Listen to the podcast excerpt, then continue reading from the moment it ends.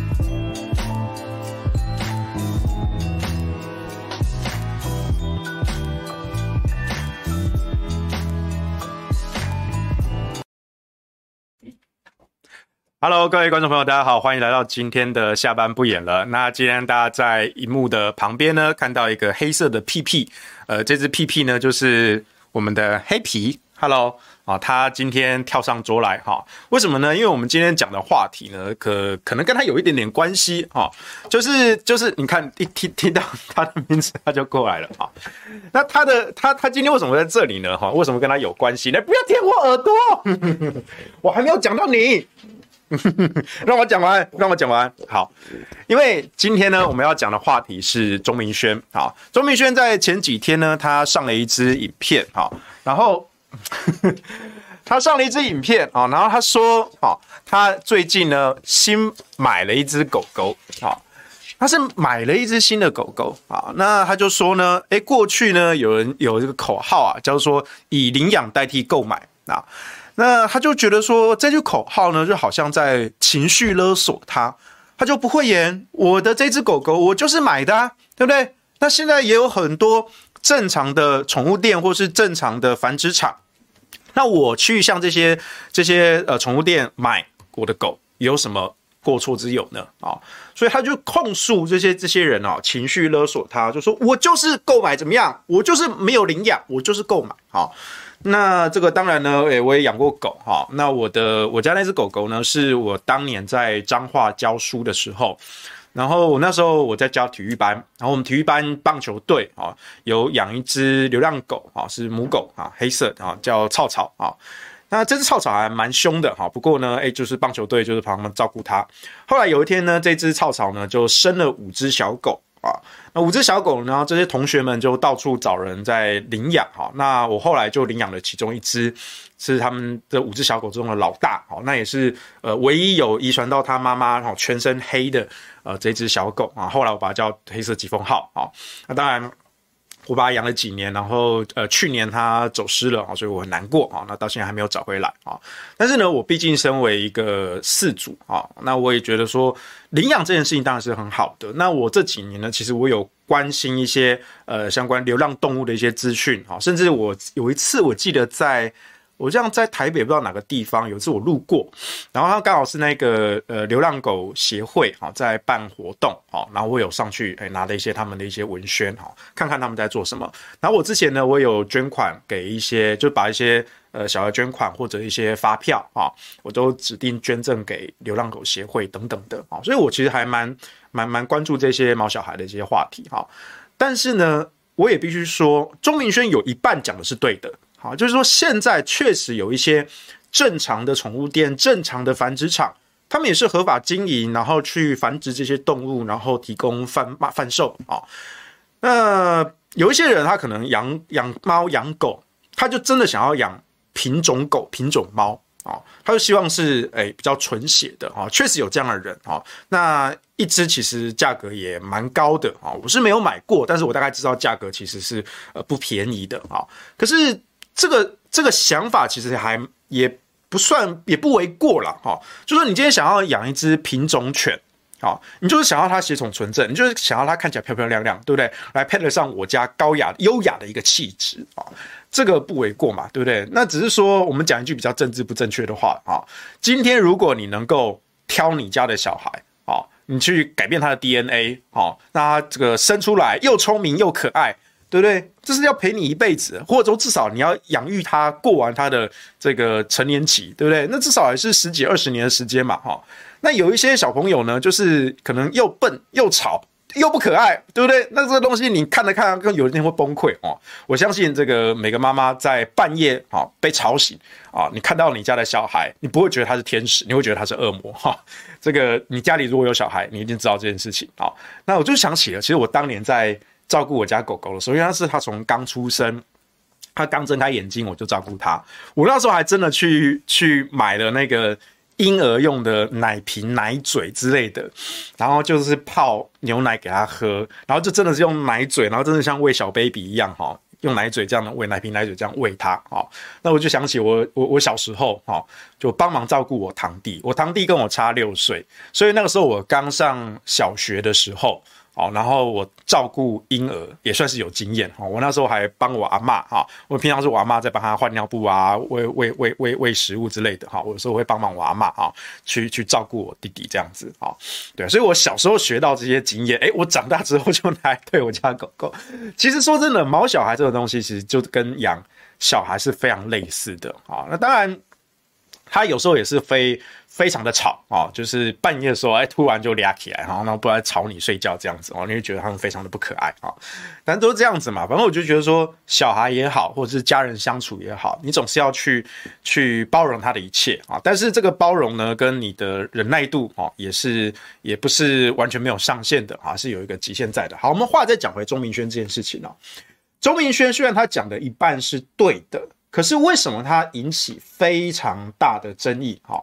那我就要看这个，我看这个网络温度计哦的那个声量表啊，哦，两天这个事件的声量就突破了七千笔啊。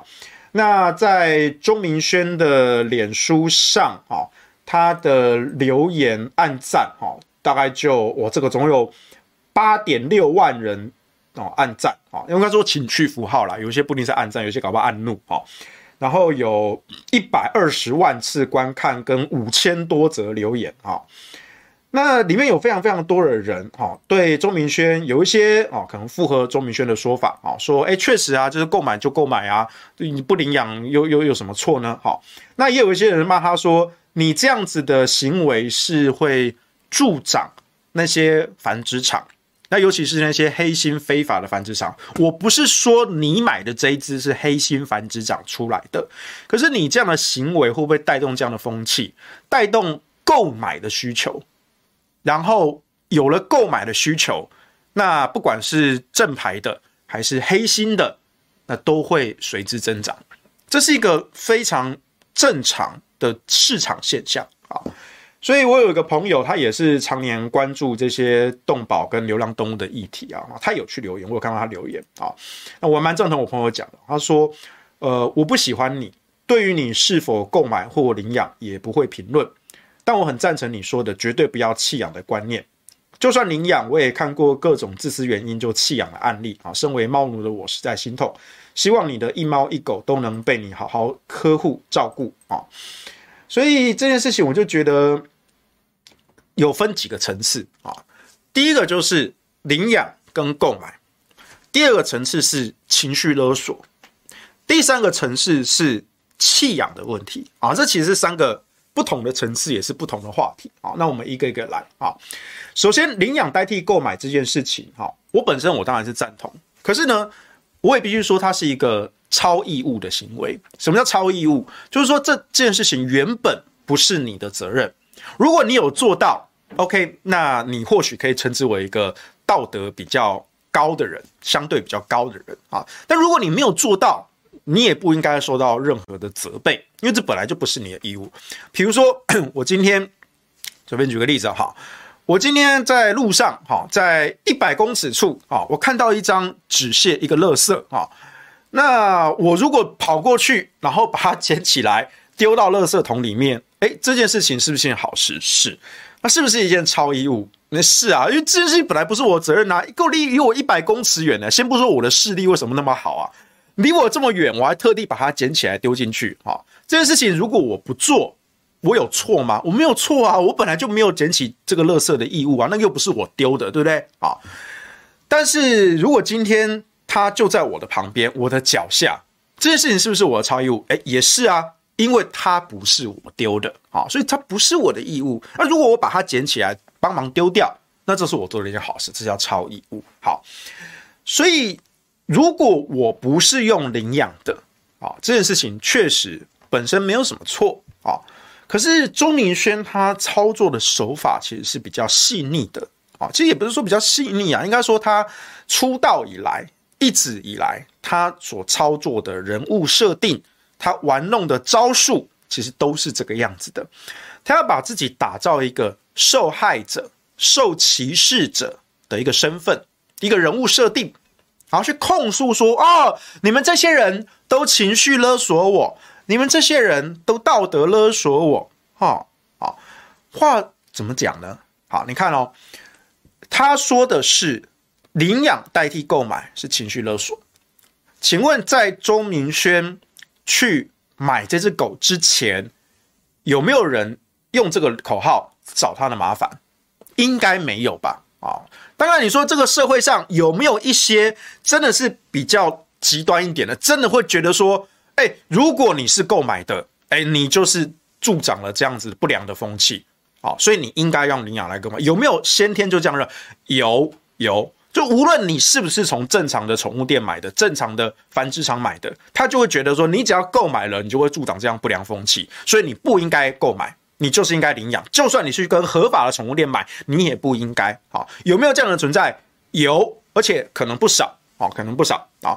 但是这一些人有没有去找钟明轩的麻烦？我相信没有。好，这边就是一个重点来哦，我相信没有。就如同。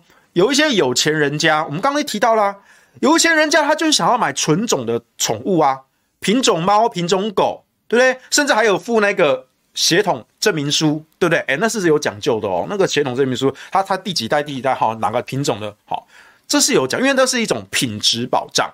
好，那如果说哎有相关的不实，哎，我是可以提起诉讼的，我是可以要求赔偿的。好，因为我们买到这个方商品，我就要它的品质保障。好，可是呢，这一些有钱人。如果他没有出来很白，就没有那边大肆宣扬说：“哎呦，我买了一只品种狗呢。”如果他没有这样做，那他就养在家里啊。我每天看着他赏心悦目啊，对不对？又优雅又高贵，又可爱又漂亮啊！我看着他就赏心悦目，我也没有拿去很白，那你也无从苛责我啊。我在家里养的关我屁事，你又不会整天哦，是不是有一些哦动保分子会闯进你家？吼！我在你家书房找到了一只品种狗，哈哈！你这个歧视狂，应应该不会有这样啊。就算是再偏激的动保人士，应该应该也不会擅自闯入民宅吧？如果根据美国堡垒法的话，如果你擅自闯入民宅，我是可以拿开枪打你的。好好，应该不是。好，是重点来了，这一些以领养代认为以领养代替购买。甚至更极端一点，认为你就是不应该购买，无论合法非法，你就是不应该购买的人，存不存在？存在。可是他有没有去找周明轩麻烦？应该没有。好，那周明轩他买了一只狗，好好的养。好，他之前就有养只猫，他现在又买第二只狗。好，一猫一狗，他如果好好的养他的宠物，他不用拿出来很掰。那我们会知道这件事情吗？也不会。好，所以这边就有个关键哦，钟明轩。他没有被那些动保人士主动的找麻烦，但是钟明轩主动的拿这件事情出来说嘴，这语境情境就完全不一样了哦。因为他控诉一件事情是情绪勒索，情绪勒索啊，是谁对他情绪勒索？他有受过这样子的情绪勒索吗？没有。也就是说，这是一个虚无的指控，它是一个自掐的一个案件。好，大家还记得当年这个台大校长管中闵，好，那时候他当选了，管老师当选了，然后那时候有一堆拔管案的学生，好，然后在那边抗议啊什么什么之类的，哈，那其中有一个就是自己掐自己脖子的那一个，哈，自掐哥，哈，其实很多时候钟明轩的套路就是这种自我陷害，他就把自己塑造一个受害者，啊，我被情绪勒索了，到底是谁情绪勒索你？你讲出来呀，你讲出来呀，对不对？啊，到底是谁情绪勒索你？讲出来呀，你们这些人类，哈，快讲出来啊！我学你的话，对不对？好，你讲不出来。周明轩这么多年来，他从头到尾都讲不出任何一个具体勒索他的一个一个人物。好，那当然你说他以他的这个人生，哈。他可能受过霸凌，maybe 我不知道，哈，那谁没有受过霸凌呢？哈，绝大多数人在你的成长过程中或多或少都受过霸凌啊，我也受过霸凌了，哈，当然我可能没有那些真的被霸凌很严重的那些那些人这么的严重，哦，这我承认，哈，我们不是来比惨的，这些事情我也不需要拿出来讲，啊，可是呢，钟明轩他无限的放大他受害受歧视的人物设定，这就是他的流量密码。这就是他的流量密码。好，再来第二个就是情绪勒索的问题。情绪勒索的问题刚刚讲过啦，到底谁情绪勒索他？有没有那样的人存在？有，或许有那样的人存在。可那个人有没有去找钟明轩麻烦？应该没有。再来，我们再剖析一个比较细部的一个关键啊。钟明轩他说有一些黑心宠物店、黑心繁殖场。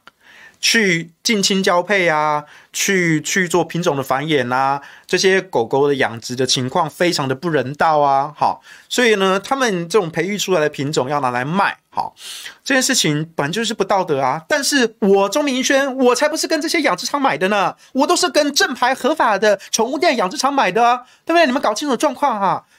诶，其实他这个地方就开始有点模糊焦点，他先一刀切，切成。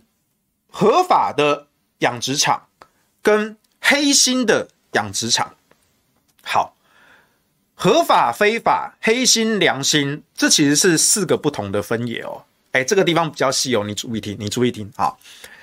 有一些黑心的养殖场，不断的去繁衍这些品种，近亲交配等等的。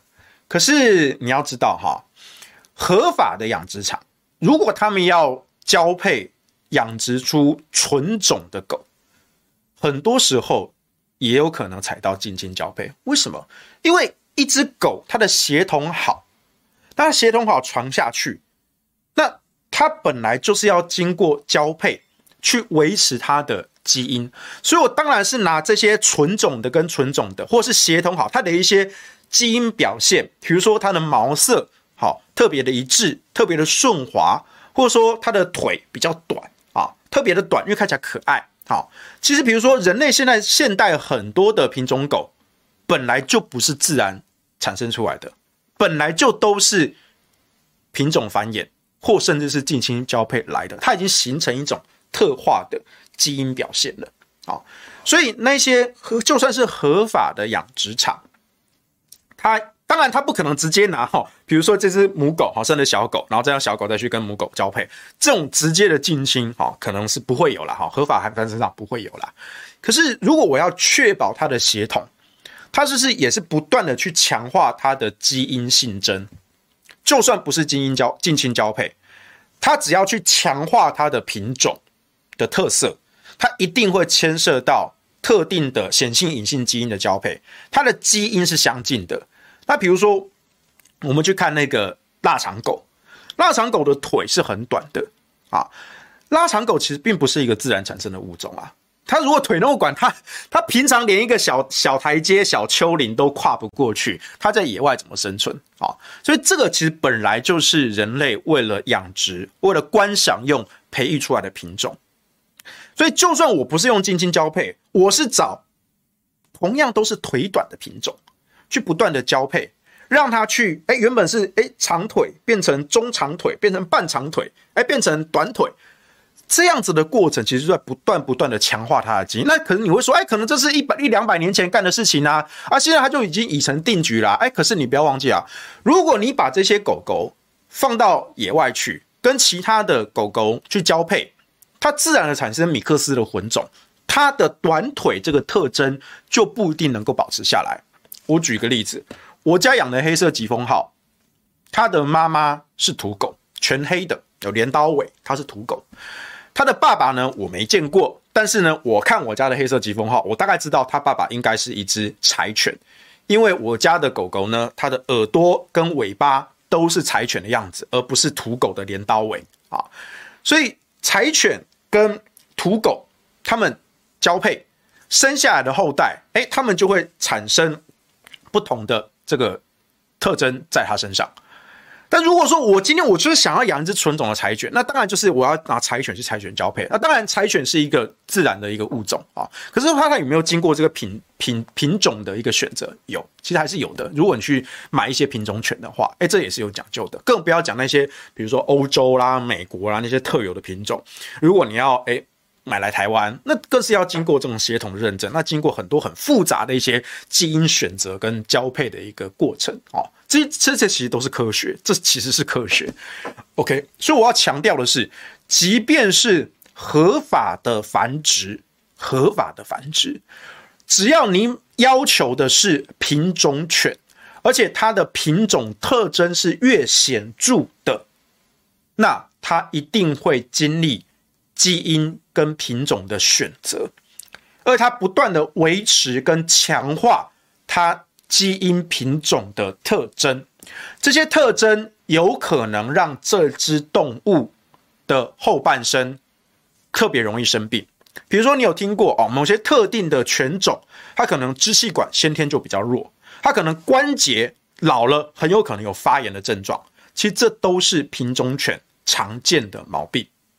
但如果你去养的是米克斯，你大家都会听到米克斯又聪明又强壮，为什么？因为它本身就不是经过这样的品种刻意的选择，它没有去刻意的再去维护跟强化那一个基因的特征。那那个基因的特征如果被过度的强化，是有可能造成它身体的毛病的。所以为什么很多品种犬其实并不如米克斯来的强壮，甚至有一些品种犬的智能不如米克斯，因为也是。牵扯到相关的，你一直相近的基因不断交配，就算它不是直接的近亲繁殖，可是它仍然是类似的基因不断交配。那它的一些隐性、显性的基因，在透过结合之后，有可能有一些不良的副作用就发生在它的脑部，那它的智能可能就会比较差。那比较好一点的啊，所以也不是比较好一点，比较次糟的，就是它的什么支气管啊、关节啊、心血管疾病啊等等的比较脆弱啊，所以它老了比较容易出问题啊。所以你看哦，我这边点出一个关键是什么？就算你是去合法的繁殖场，只要你要求的是品种犬，你几乎没有办法避免这件事情。所以，我们回过头来讲，有一些所谓的动保人士，那些动保人士认为，他真的认为。以领养代替购买，你只要是购买，无论你是去合法的店买还是非法的店买，你只要是购买，你都会助长这件事情的发生。他们讲的有没有道理？不无道理，不无道理。当然，我不是很赞成这些人到处去亲门踏户，啊，这个我不赞成。我们没有必要去当一个道德勒索者，啊，我也不赞成这些人去亲门踏户。可是这些人讲的话完全没有道理吗？倒也不然。啊，很多时候你听我讲东西，你都会发现我很多时候都不会一切两断，非黑即白，我都会去跟你爬书里面的一些脉络。这光谱是丰富而多元的，不是只有黑色跟白色，也有灰色，也有深灰色跟浅灰色。人类的社会最有趣的，也最复杂的，就是在这些不同的渐层光谱。所以这就是我要跟你讲的事情。好，所以那一些人。那些动保人士会跟你说，就算它是合法的繁殖，就算它是良心的繁殖，只要它是品种犬，它就有可能助长它的基因上的毛病，所以这对宠物是不好的。所以，请你不要助长这样子的一个风气。他们讲的有没有道理？有一些道理。好，再来，钟明轩他故意切割了一种二分法，一个叫做合法的，一个叫做黑心的，但其实。合法的对应该是非法，黑心的对应该是良心，对吧？所以应该是不同的分野。好，那有没有一种繁殖场，它是合法的，可是它黑心呢？有没有可能？诶，什么叫做合法？合法，你只要符合法规的最基本规定，你就合法啊。但我们如何去评断一个行为是黑心还是良心的呢？哎，这每个人心中就一把尺啊。就像我刚才讲的，一百公尺外有一个垃圾，我如果特地把它捡过来，然后把它去丢掉，这是一个超义务行为。那如果垃圾放在我脚边，我看到了，我就是不想捡。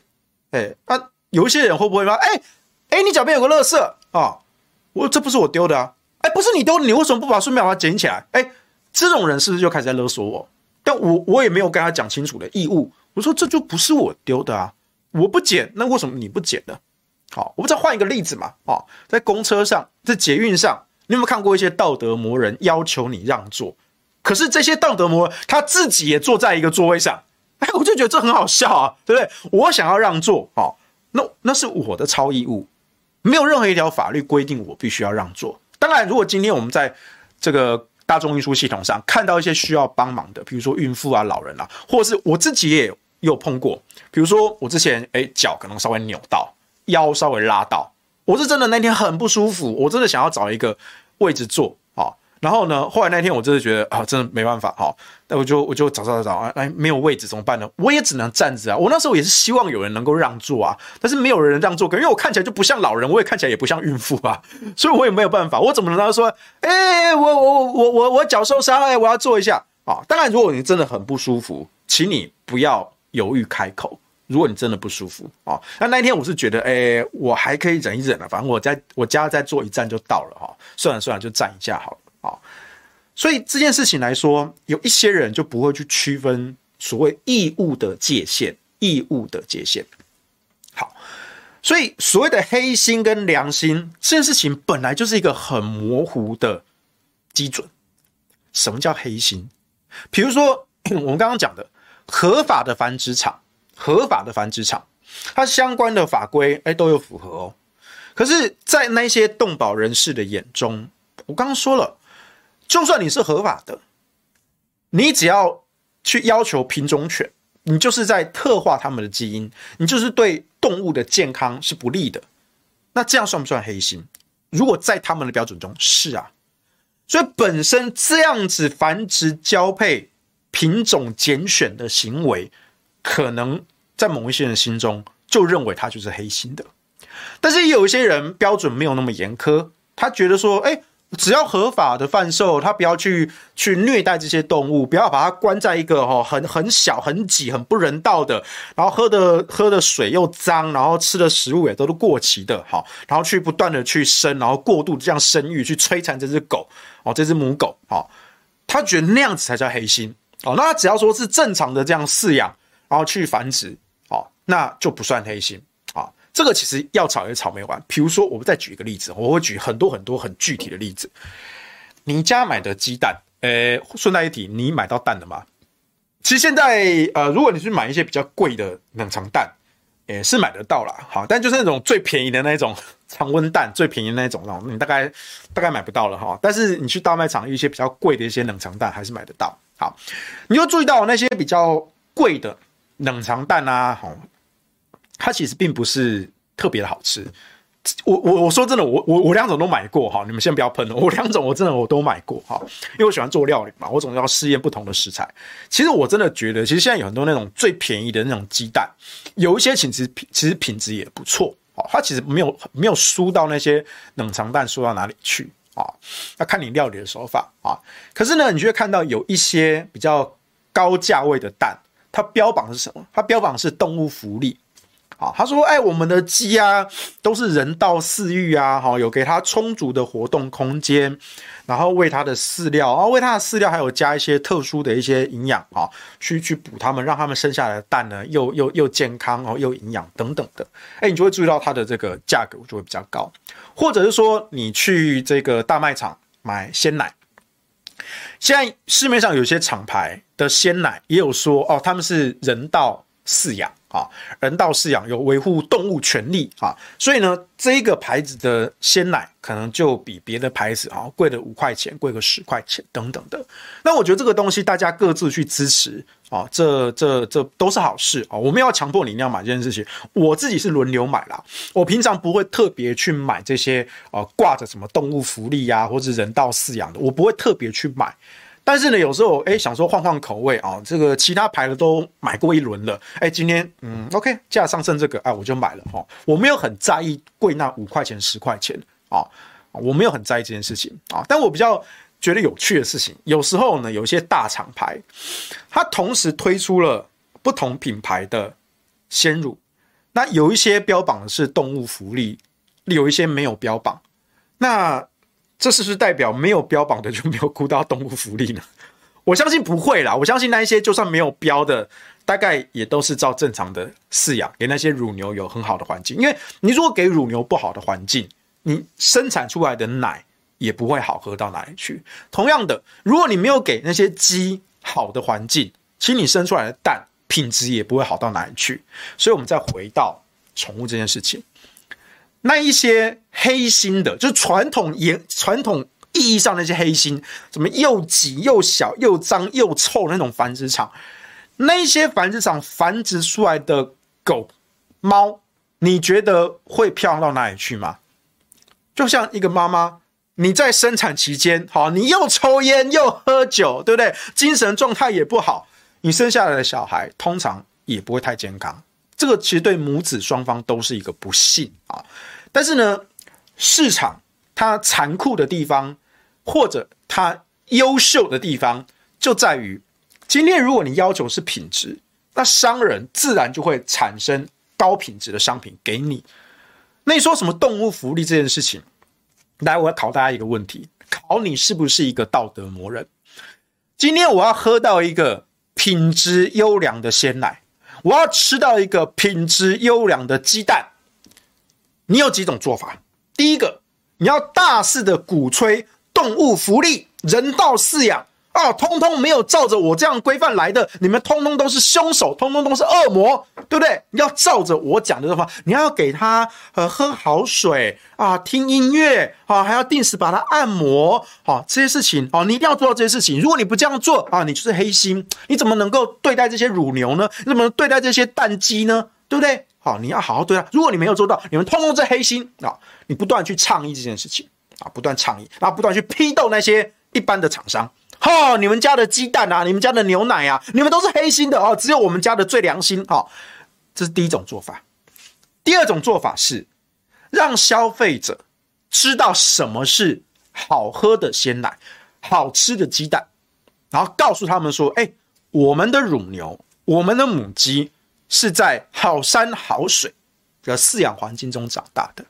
我没有去讲什么动物福利，我只跟你讲了一个很简单的道理：让我家的牛喝好水，好听音乐，哎，我还去帮他按摩乳房，对不对？还定期帮他做检健康检查，对不对？注意他的健康状况。他吃的牧草经过特别配方的调配，让他营养齐全。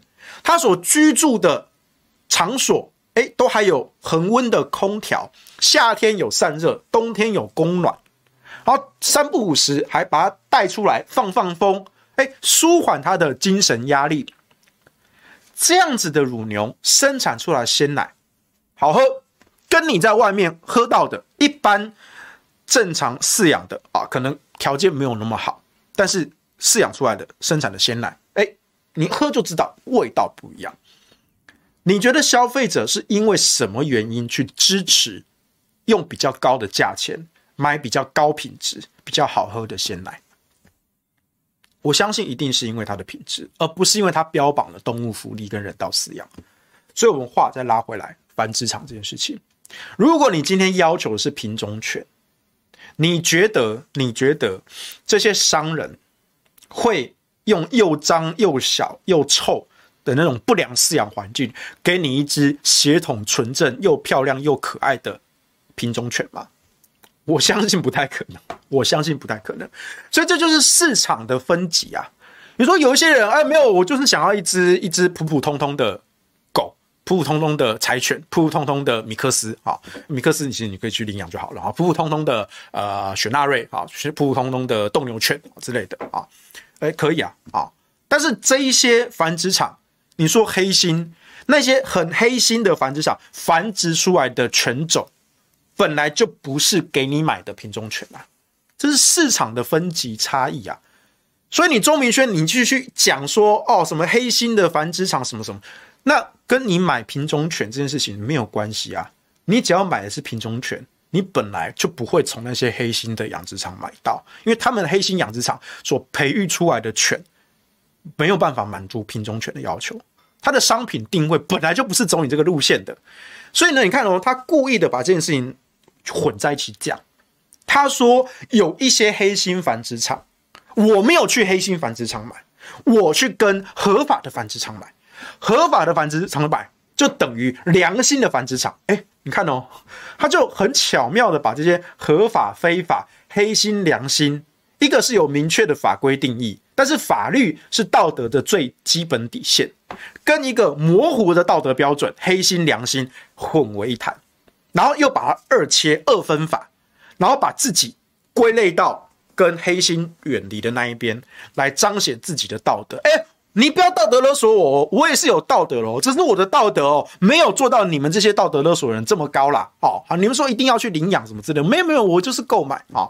所以你看哦，这就是他巧妙的话术啊。好，第三层，我们讲的是领养跟弃养这件事情啊。弃养这个当然是一个很严肃的话题哈。过去哦，这么多年，为什么我们看到这么多的流浪狗？为什么？就是因为有人弃养吧？啊，那毛小孩其实跟你家的孩子一样啊，他他被你领养，或是被你不管好，你就算是购买也好啊，总之他成为你家的孩子，那就是一辈子。一只狗的寿命大概十年到十五年，那如果有一些家里照顾的比较好，或者说那只狗狗本来就比较长寿。大概可以活到十八年到二十年，好，如果家家里面养的，啊，大概大致上最大概长寿的狗大概十五到二十年啦。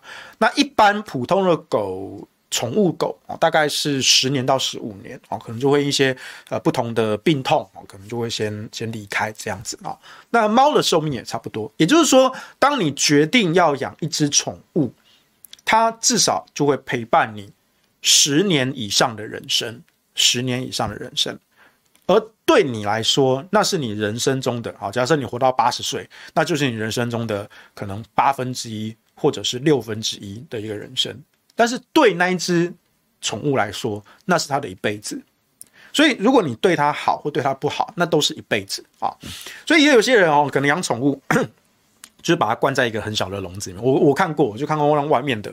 就是我曾经有一次，呃，就是呃路过一个商家，好，那那个商家呢，就是他们有店门口有养一只狗。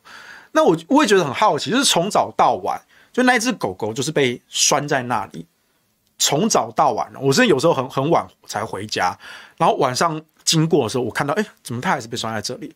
啊，所以他不是说哦，可能店家做生意哈，这个八个小时，然后这个八个小时带过来先拴在那里，不是，好像就是从从早到晚就拴在那里啊。可能假日会带出去放风啦，但是他的大多数时间就被拴在那里的。啊，那你说他是不是很可怜呢？如果以人类的标准来说，那当然会觉得他很可怜啊。但是呢，呃，子子非狗，焉知狗不乐也？哈，你不是那只狗，你怎么知道它到底是快乐还不快乐呢？对不对？然后搞不好就很很很习惯在那边，我就是我就是在这边待着哈。但我反正白天我也没事做，我在那边趴着睡哈，对不对？好，那晚上起来哈，看看走走啊，叫一叫啊，你也不知道他到底是快乐不快乐。当然，以现代的观念来说，通常是不会建议对你家宠物这样做啊，尤其是一些呃，比如说比较小的一些犬种，或许在家里养，可以让它在家里跑跑跳跳啊。那又是说猫啊，因为猫本来就比较小只，那猫通常在家里面，它自己就会跑来跑去活动。所以你你不太需要带到室外去遛猫这件事情，哎，我我不过我也我有看过有人真的把猫绑个项圈，然后带出去遛，我我也看过，但那应该是特例哈。但狗狗，尤其一些中型的犬种或是大型的犬种哦，它就需要活动。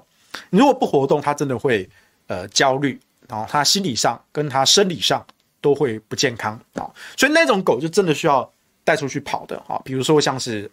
哈士奇，我们的二哈哈，二哈就是非常的过动的一种犬种哈，所以它就非常需要饲主哈，真的就是每一天带它出去放风哈，让它发泄它的精力哈，然后活动它的关节哈，让它生理跟心理上才会比较健康。好，所以对这样子的人来说，一只宠物，你如何去对待它？如果你的饲养条件、饲养环境没有办法配合，那你买了这些宠物，然后后来发现说你没有办法给它一个好的生活，说真的，那一只宠物是还蛮可怜的。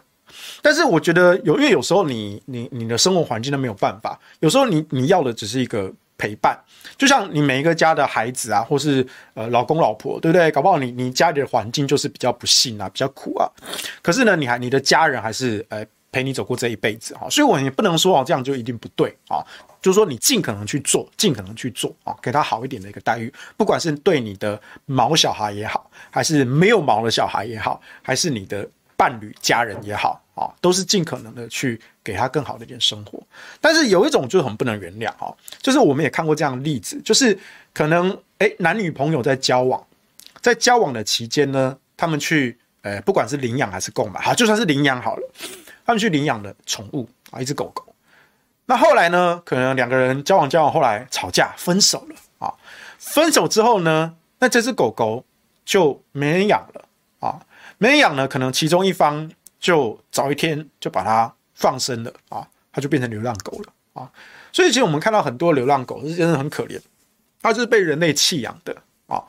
那有一些狗狗，它可能先天的求生本能啊比较好啊。它虽然说没有没有从小没有经历过这种野外这种训练啊，可是呢，哎，它可能从从天生的求生本能比较好，所以它在野外呢，哎，找它很快就找到一个地方哈，有有水。有食物啊，有活动空间，他过得搞不好还比以前住在家里面好，对不对？他虽然当一只流浪狗，可是他当然颇快乐的啊。这这也是有，我真的看过那种有流浪狗，其实看起来，哎，看你蛮健康的哈，对不对？那毛色其实，因为你只要不要去沾一些，比如说脏脏臭臭的东西，其实流浪狗有一些流浪狗，尤其是这种在城市的哈，它其实没有脏到哪里去啊，所以它搞不好活了还比它原本以前在家里面憋着的样子还健康一点哈。所以我刚刚说的流流浪这件事情，其实未必是。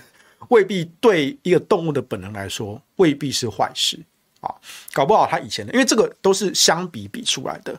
可是当初弃养他的人，这是一个很没有责任心的行为。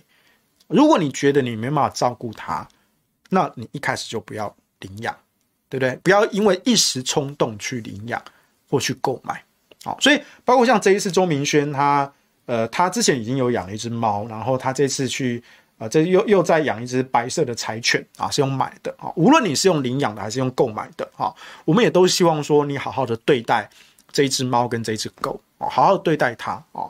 我相信以你的能力，你应该可以给它一个不错的环境啊。但是呢，这个饲主本身的情绪控制，我觉得要要要再多磨练一点哈。请你不要把你这种情绪，或是情绪勒索，或是反过来塑造自己是受害者这种情绪反勒索。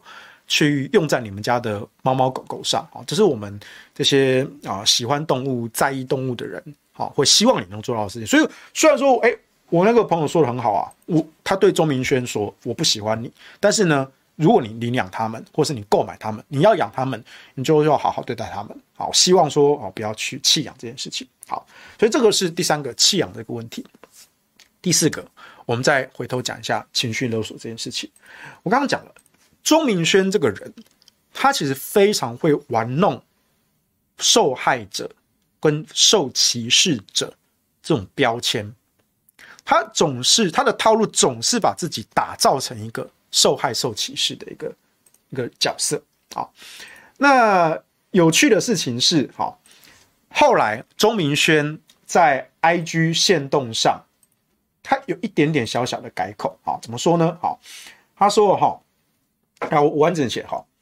他说，他一开始拍的这支影片，他认为现在人们经常以领养代替购买来道德审视别人啊，所以他不接受这样子的情绪勒索。好，那很多哦，那时候你看，我刚看他脸书，光脸书就有五千多则留言，八点多万人按赞啊。然后呢，钟明轩他在 IG 的限动，他就要回复这些所谓的酸民。他怎么说呢？他说：“哦，有外界说的领养代替购买，言下之意是你只能领养，不能购买。好，但是呢，有人就这样骂他，因为网友就骂他说：‘哎呀，原本我还蛮喜欢你的啊，你但你这样子，我这次真的不行啊。’或者说有另外一个网友说：‘买狗就是在助长狗的买卖交易，买卖交易多就会助长黑心繁殖场。哎，你看哦，这位网友是是我刚才一开始剖析的。就算你是跟合法的宠物店购买，跟合法的繁殖场购买，你本身追求品种犬这个行为，它就会助长助长品种的培育，而品种的培育，它本来就是对动物其实是不良的一种影响。再来，如果你带起这个风气，有高价位的品种犬，但也有低价位的市场需求啊。你带起了这个购买的风气，那今天如果我要求不是这么的高，我如果没有我没有需要一只品种犬，但是呢，我也不想要去去去领养，因为有时候我看一看那个呃收养中心或者中途之家，哎，我就是没有看到看到喜欢的犬啊，我就是想要买一只我看起来顺眼的犬啊，那这个时候是不是有一些在模糊灰色地带的，或真的是一些黑心的繁殖场？哎。我就可以提供一只看起来哎普普通通，但是就是满足你的需求的这只狗狗。但是呢，我不提生它的这那一只母狗到底遭受什么样的待遇，不管嘛，反正它生出来这只狗狗看起来啊、呃、也算是人模人样，而、呃、不算人模人样，狗模狗样的，对不对？所以你看哦，钟明轩如果这样子把它全部都混为一谈，它带起这种购买的风气，有高价位的需求，也有低价位的需求，这就是市场。所以。这位杨网友讲的有没有道理？有哦，这是我刚刚的剖析哦。他讲的也有道理啊。你只要买狗，你就是助长狗的买卖交易，买卖交易多就会助长，同时助长合法跟非法的，或是良心的跟黑心的哦。不管你用四个选项的哪一种，你都会助长所有繁殖场的行为。而任何的追求品种的繁殖行为，就是对动物不利的。懂没意思没？好，我讲得够清楚了吧？好，再来，还有网友说，你要买狗的确是你的选择，但真的不用说领养代替购买是情绪勒索。如果抵触情绪喜好就是情绪勒索啊，那不让人偷抢拐骗、杀人放火，是不是也算情绪勒索了？养了好好照顾才是重点啊。这个网友比较是接近我刚刚讲的另外一种讲法，就是说你如果要买品种犬。你要用购买的，不用领养的，哎，其实也无可厚非。但是你不要拿出来很掰嘛。有一些有钱人，他们也是买血统纯正，甚至还有品质保证书、血统保证书的品种犬啊。他们没有拿出来很掰啊，他们就是养在家里嘛，对不对？我们也不会去找他麻烦啊。你今天特意的挑起这个纷争，挑起这个争议，你就是想要很掰。所以你其实，在反向的指控人家情绪勒索，你其实才在情绪勒索其他人。对吧？好，那钟明轩怎么讲呢？好，钟明轩，我觉得他在 IG 的限动有巧巧的改口。他怎么讲？注意听哦，这是他原文。他表示他自己哈，我从来没有说过，只要领呃，只要宣称领养代替购买人就是情绪勒索。我不是这样讲哦，我说的是我的原意是哦，他还不是说我说的是，他说我的原意，我的原本内心的意思是。请勿使用领养代替购买的口号来去进行情绪勒索，这两种是完全不一样的意思啊！对，人类难道不算是智慧生物吗？我觉得人类算不算智慧生物，这是一个值得探讨的议题。但我认为钟明轩这样的行为呢，是一种相当反智的行为，因为你不是第一次这样子做了啊，他都是先引起一个争议。先把自己贴上一个受害者、受歧视者的标签，然后去指控社会大众，好像有某种主流的价值观在霸凌他。我钟明轩，我就是在这种霸凌的环境中长大的，但是我就是要做我自己。大家好，我是国际美人钟明轩。他就是卖弄这样的人设，可是真的，他有时时刻刻每一次都受到这样的霸凌跟歧视吗？应该是没有啦，我觉得这有一点点受被害妄想症啦，这其实是一种精神症状，这也是一种人格的不健全啊，本身也不太健康啊。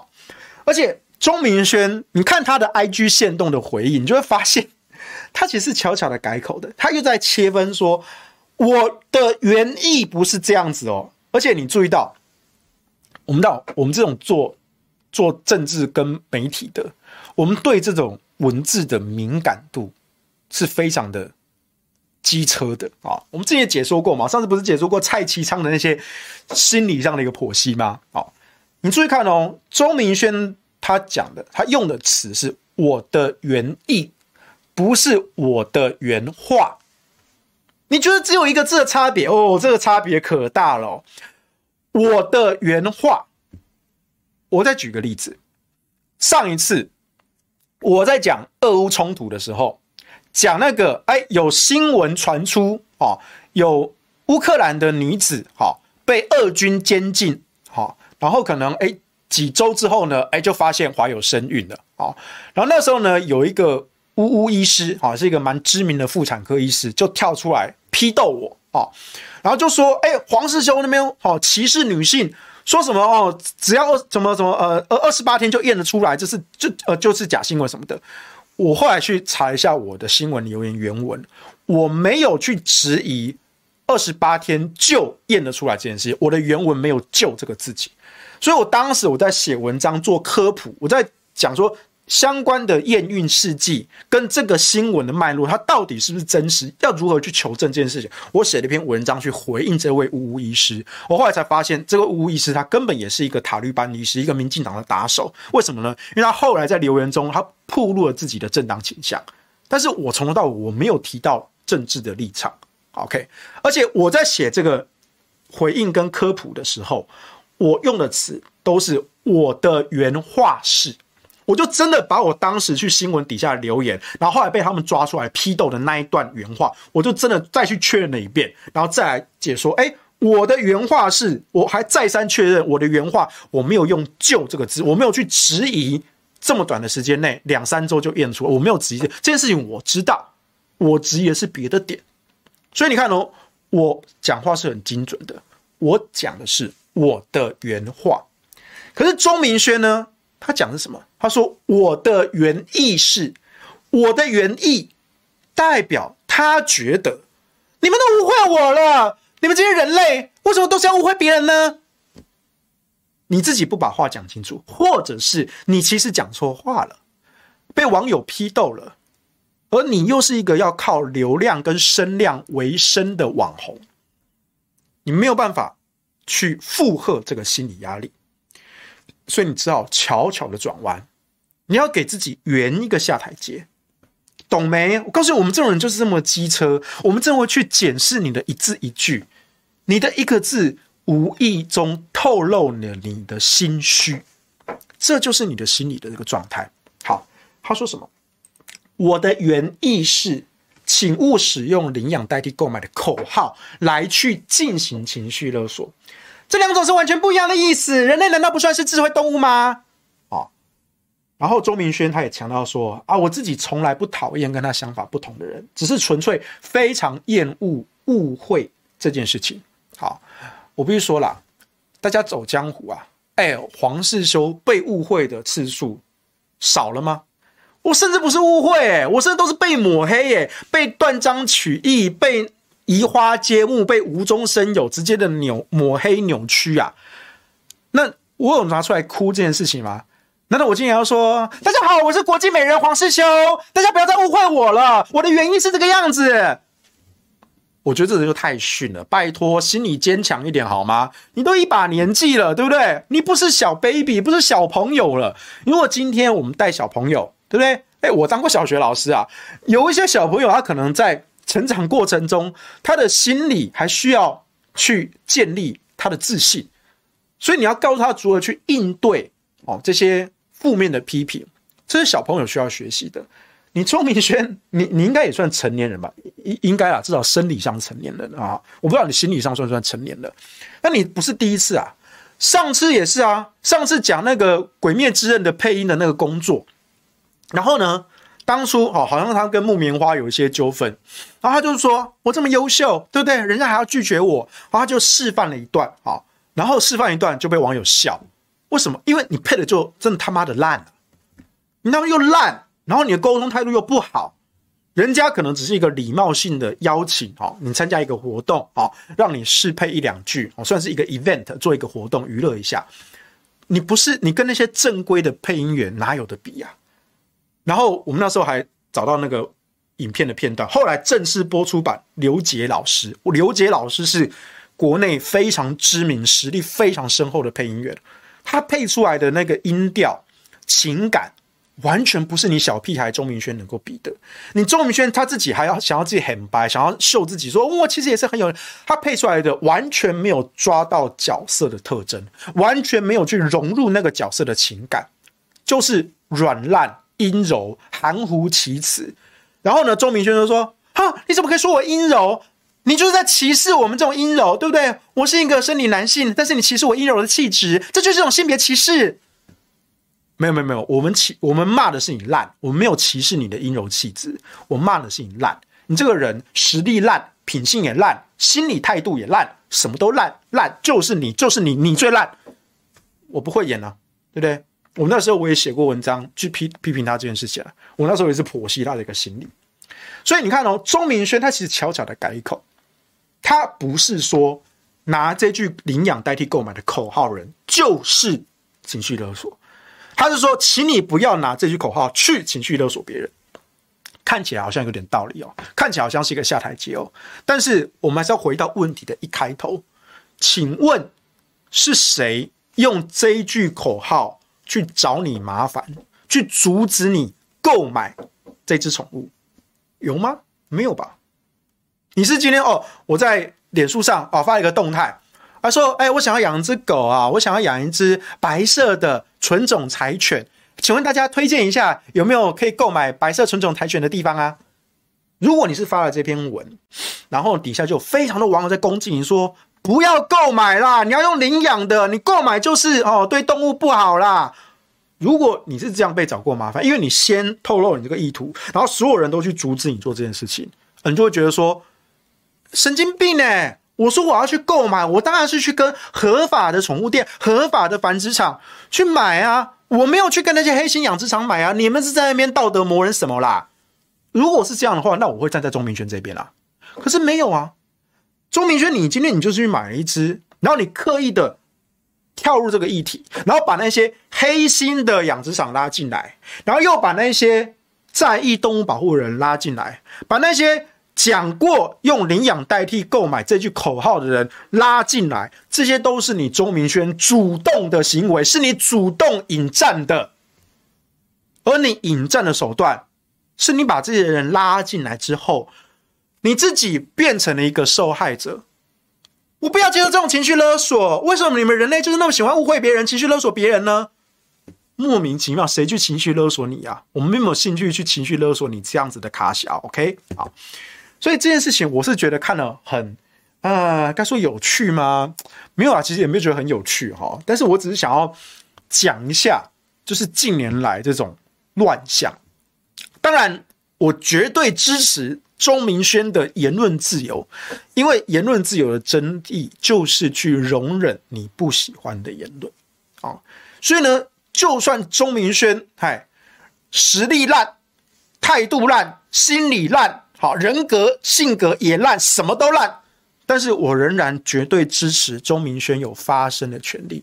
你照样可以当你那个国际美人，就这样子哦，绝对支持你继续在网络上发声。好，你有一百多万的流量，好订阅，啊，你是百万的 YouTuber，好，这件事情呢也不会因为我的批评，好去动摇你的地位跟动摇你的收入，啊，意思意思一好，啊，我没有挡人财路的兴趣。啊，我绝对不挡人财路啊！大家正当的做生意，我都支持啊。那你要靠你的流量、声量啊，去维持你的收入啊，其实某种程度上不为过。但是呢，我要讲的是，你的套路用老了、用烂了，就跟你的性格一样烂。好，我们有点看腻了啊。所以呢，作为一个网红，你的职责应该是娱乐社会大众。但是呢，我看到你的影片呢，我觉得就娱乐的专业性来说不合格，还是要给你零分，因为这一招完完全全就是如法炮制之前的手法，是从你出道以来、出名走红以来，你都是用这一招嘛？我拜托你一下，就是就是真的，每个人的成长过程中哦，都会受到一些挫折，受到一些霸凌，受到一些歧视。我也有过啊，但是我不需要拿这些东西拿出来卖弄啊。好，那你卖卖弄一次两次啊，就算了啊。其实我觉得两次就算多了哈。你卖弄一次就算了哈，可能真的是你心中累积了非常多的压力，然后你把这些东西讲出来，然后你真的得到社会上很多的共鸣，因为真的触动了哎，我们以前小时候曾经被霸凌的一些经验，所以哎，既然有这样的一个人哦，把这些事情讲出来，你讲出我们心声，所以大家给你赞同，给你支持，去追踪订阅你，让你走红，变成了一个网红，我觉得真的不为过。一个人成名的机会哦，一生中哎一次，那你抓到这个机会，我觉得你有你成功的地方。但是我觉得一而再，再而三，而且呢，不断不断的去消费其他的议题，请注意，我用的字是消费。我不是说你消费购买那只狗，而是你消费这个议题，你消费了。宠物这个议题，你消费了动物保护这个议题，你消费了情绪勒索这个议题，你消费了阴柔气质这个议题，你消费了种种政治正确跟政治不正确的议题，这全部都是你在消费别人，你在消费别人，而不是别人在歧视你。所以这件事情在我心中，我觉得已经有点踩到我的道德底线。我的道德底线啦，啊，但我没有说我要用我的道德来对你进行道德勒索或情绪勒索啊，因为我不会说你如果不怎么怎么样做，我就会对你怎么样怎么样讲。没有，我想讲就讲啊，就如同你也是想讲什么就讲什么，我也是想讲就想就讲什么啊，所以呢，跟大家分享一下我的看法啊，这从中呢有一些钟明轩的话术啊，我也希望大家能够学习起来。哎，学习起来不是叫你去用啊！我说学习起来是叫你做提防啊，如何避免情绪勒索跟反向情绪勒索？你要去拆解他的话术，你要去厘清他有意无意搞混什么。事实上，我认为他是有意的啊！我认为以他的，我认为他是一个聪明人，他不会不知道我刚刚讲的这些东西。光是那个合法、非法、良心、黑心。光是这个分野，他绝对清楚。他为什么要拉在一起谈？因为他要划分阵营，他先画出一个黑心的阵营，然后自己在另外一边，然后去 defense 那些他塑造出来的道德魔人。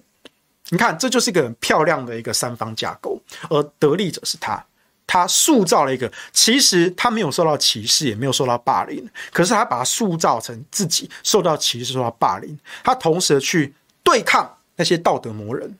对抗那些情绪勒索，然后又同时没有去助长黑心的繁殖，他守在了一个自己看起来一个道德的定位。那你这样的行为不也是一种道德定锚吗？道德定锚，你又拿出来很掰，你不也是某种程度上的道德勒索吗？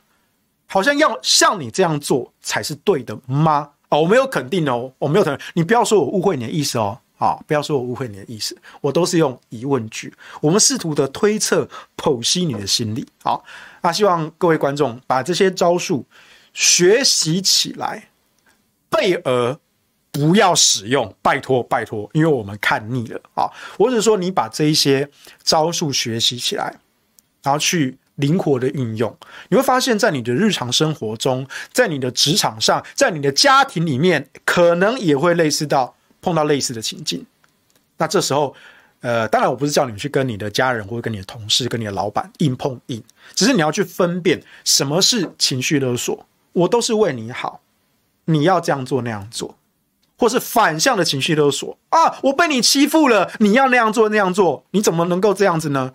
这也是一种反向的情绪勒索。那对于情绪勒索的人，我就有一个建议，就是快逃啊！就这么简单啊！这个社会上有非常多情绪勒索的神经病啊！你只要看到是情绪勒索的征兆，光是征兆啊，那那就是恐怖情人的前兆。这个恐怖情人不是泛指男女关系，他可能也会指称在职场上、在家庭里面，你的爸爸妈妈、你的长辈、你的兄弟姐妹都有可能变身成恐怖情人。因为他们习惯性的对你情绪勒索，或是像周明轩这样子的反向情绪勒索。OK，今天黄世修心理学你学废了吗？好，学废的呃，下次我们再继续收看。好，今天是今天的下班不演了啊，这今天大家那个模仿啊，大家看得开心啊。我是国际美人黄世修，欢迎下周继续时间，所以不对啊，啊，真的是念得非常的顺。好了，我觉得这种东西哦，开开玩笑了啊，我没有想要去继续模仿他，我只是这一集讲到钟明轩，所以想要模仿他一下，就这样而已啊。那当然，如果钟明轩你在玩弄这些烂把戏啊，哦，可能下一次，下一次我可能会啊再来剖析一下你这种心理。OK，好，也就是今天的下班不远啦，拜拜。